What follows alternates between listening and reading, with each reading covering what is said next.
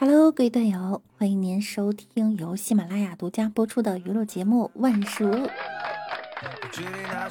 那我依然是你们的肤白貌美、声音甜、帝都白美就差富的乌蒙女神小六六。前两天呀，普斯资本发布熊猫互娱投资纠纷处理结果，称普斯资本实控人王思聪为熊猫互娱投资者承担了连带责任，导致公司债务牵涉到个人。目前，所有投资人已得到了赔偿，熊猫互娱近二十亿元的投资损失全部由普斯资本以及实控人自己承担。对比下周回国贾布斯，小王同学已经算良心富二代了。老公长，老公短，老公被查你不管，老公回来你又喊。另外有媒体采访到王思聪好友啊，回应称呢，是因为王思聪的妈妈看不过老公没出手，自己拿出了一亿出来给儿子还债，就很棒。我只想唱一首歌：世上只有妈妈好，有妈的孩子像块宝。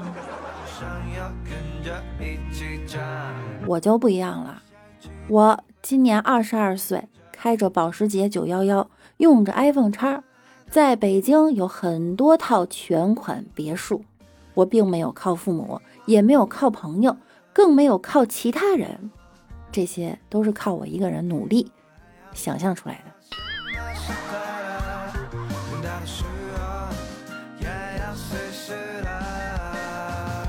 还有一个人最近也挺高兴的，那就是马蓉。在圣诞节的时候啊，还晒美照了，说自己心情大好，称是他重生的日子。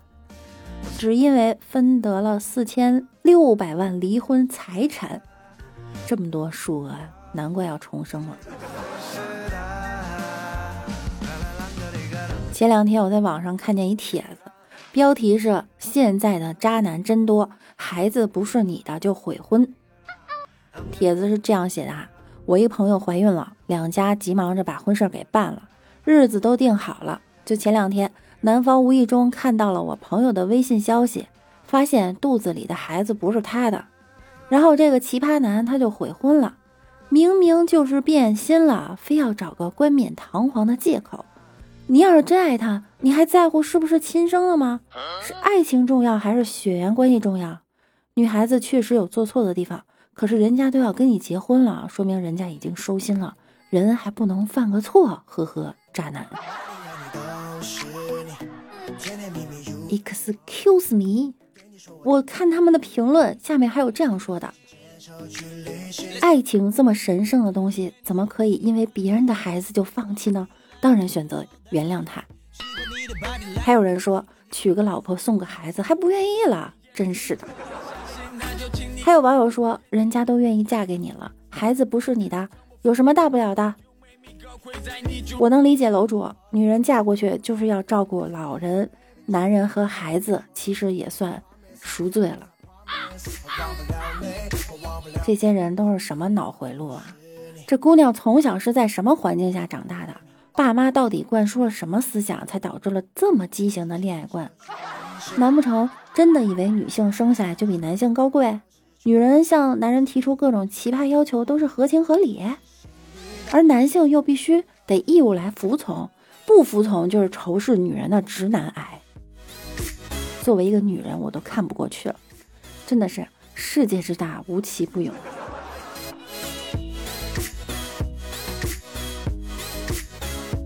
老哥问他妈：“当年家里这么穷，你干嘛还要生下弟弟？”他妈说：“当年看你个子矮。”怕你今后受欺负，没人帮你报仇，所以啊，才生下老二。老哥感动地说：“妈，这想法谁告诉你的？”妈说了：“看《水浒传》呀，武大郎要不是有个兄弟，死得多冤呢。”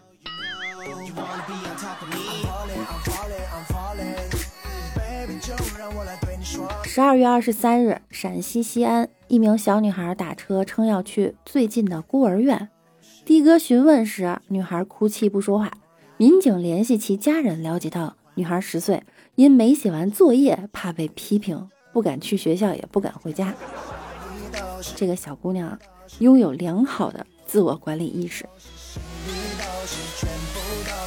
不过小朋友啊，孤儿院呢也是要写作业的，你逃不掉的。要说现在的小朋友还是厉害，我这么大的时候都不知道可以去孤儿院，只能在外面待到饿得不行后，死皮赖脸的回家。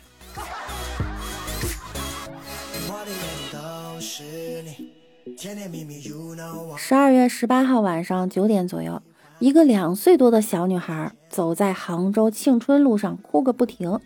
为了安全呢，路人想把小女孩抱起来。但孩子仍然一个劲儿的往前走，直到民警赶过来，小女孩才跟民警说要找爸爸。结果看热闹的人群中有人走了过来，正是女孩她爹。妈妈在家看到这条新闻，正准备发给闺蜜吐槽这当爹的，结果发现是自己的孩子，一看他的搓衣板啊就抽出来了。孩子不相信陌生人，只信警察叔叔。爸爸不好好看孩子，走丢了都不知道。我都分不清了，这孩子究竟是教育没教育好了。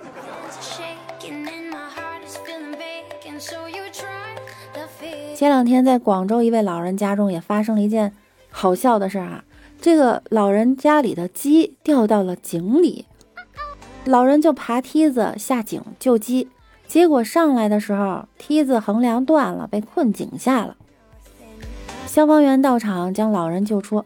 当记者表示想看看这只落井鸡的时候，老人一指桌上的一盘炖鸡肉：“喏，就是这只。您那叫救命吗？您那是缠他的身子。”这只鸡啊，放您老手里一个子儿不值，不值钱。交给我，我炒作，炒完了它就值大钱了。大爷还回答呢，那要是炖完了呢？大爷，今天这只鸡一定得让我报道一下。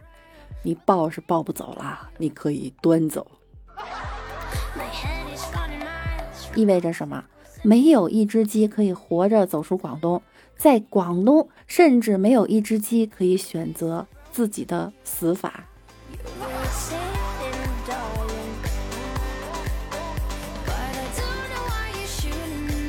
身为一名专业猛兽饲养员，可以非常确定的告诉你：当你遇到老虎，而老虎正面对着盯着你看的时候，证明你已经进入它的菜单选项了。此时啊，切记不可低头弯腰暴露要害。否则会让他误会你是某种想吃就吃的食草动物，也不可以转身逃跑，因为就算是博尔特，也绝对跑不过一只壮年老虎，反而会给他扑倒你的信心。此时呢，应尽量站直身躯，目光严肃而充满怒气，张开双手，嘴中发出大喊大叫的声音，比如“妈的，来吃老子！”这样死的。比较有尊严。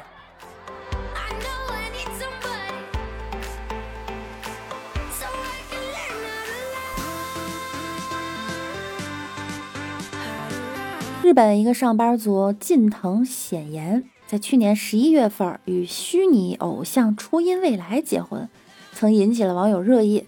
如今新婚生活已满一年，两人依然恩爱如初。他经常在推特上分享自己和老婆的互动。大秀恩爱，近藤表示，他对自己的婚后生活十分满足，期待将来的科技发展，希望有一天玩偶能自己动起来，与他进行互动。看来一个人动动的挺累的哈。没啥说的，只想提醒你一句，你老婆真棒。这么算来啊，初音已经是跨国重婚多次的现行犯了。重婚的时候没有一个初音未来是无辜的。不过想想也是挺好的也不打扰别人不困扰社会。每个人都有自己的选择要尊重他人的选择。嗯毕竟你们和新环结衣呀苍老师的恋情社会也都包容了嘛。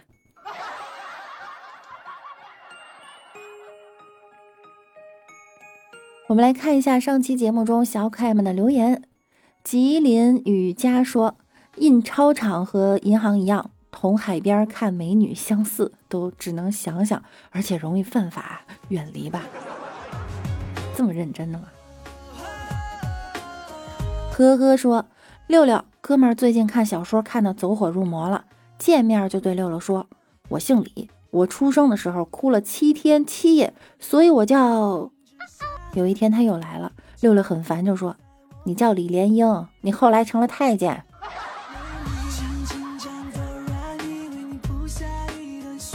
西阿夏说：“声音不错，谢谢您的夸奖哈。”深秋的柠檬说：“感觉你并不是很污，都没我污。”那你的感觉是对了。我们名字虽然叫万叔，但是我们越来越绿色了。我是一个新闻资讯主播哈。好了，本期的节目到这儿又要结束了啊，时间过得真快，还有三天的时间我们就要过年了。今天又是周五了，大家二零一九年的愿望都实现了吗？对二零二零年有什么憧憬啊？可以发送给六六哈。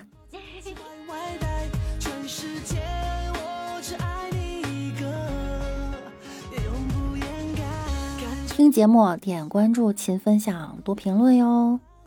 每晚九点，我也会在喜马拉雅直播的。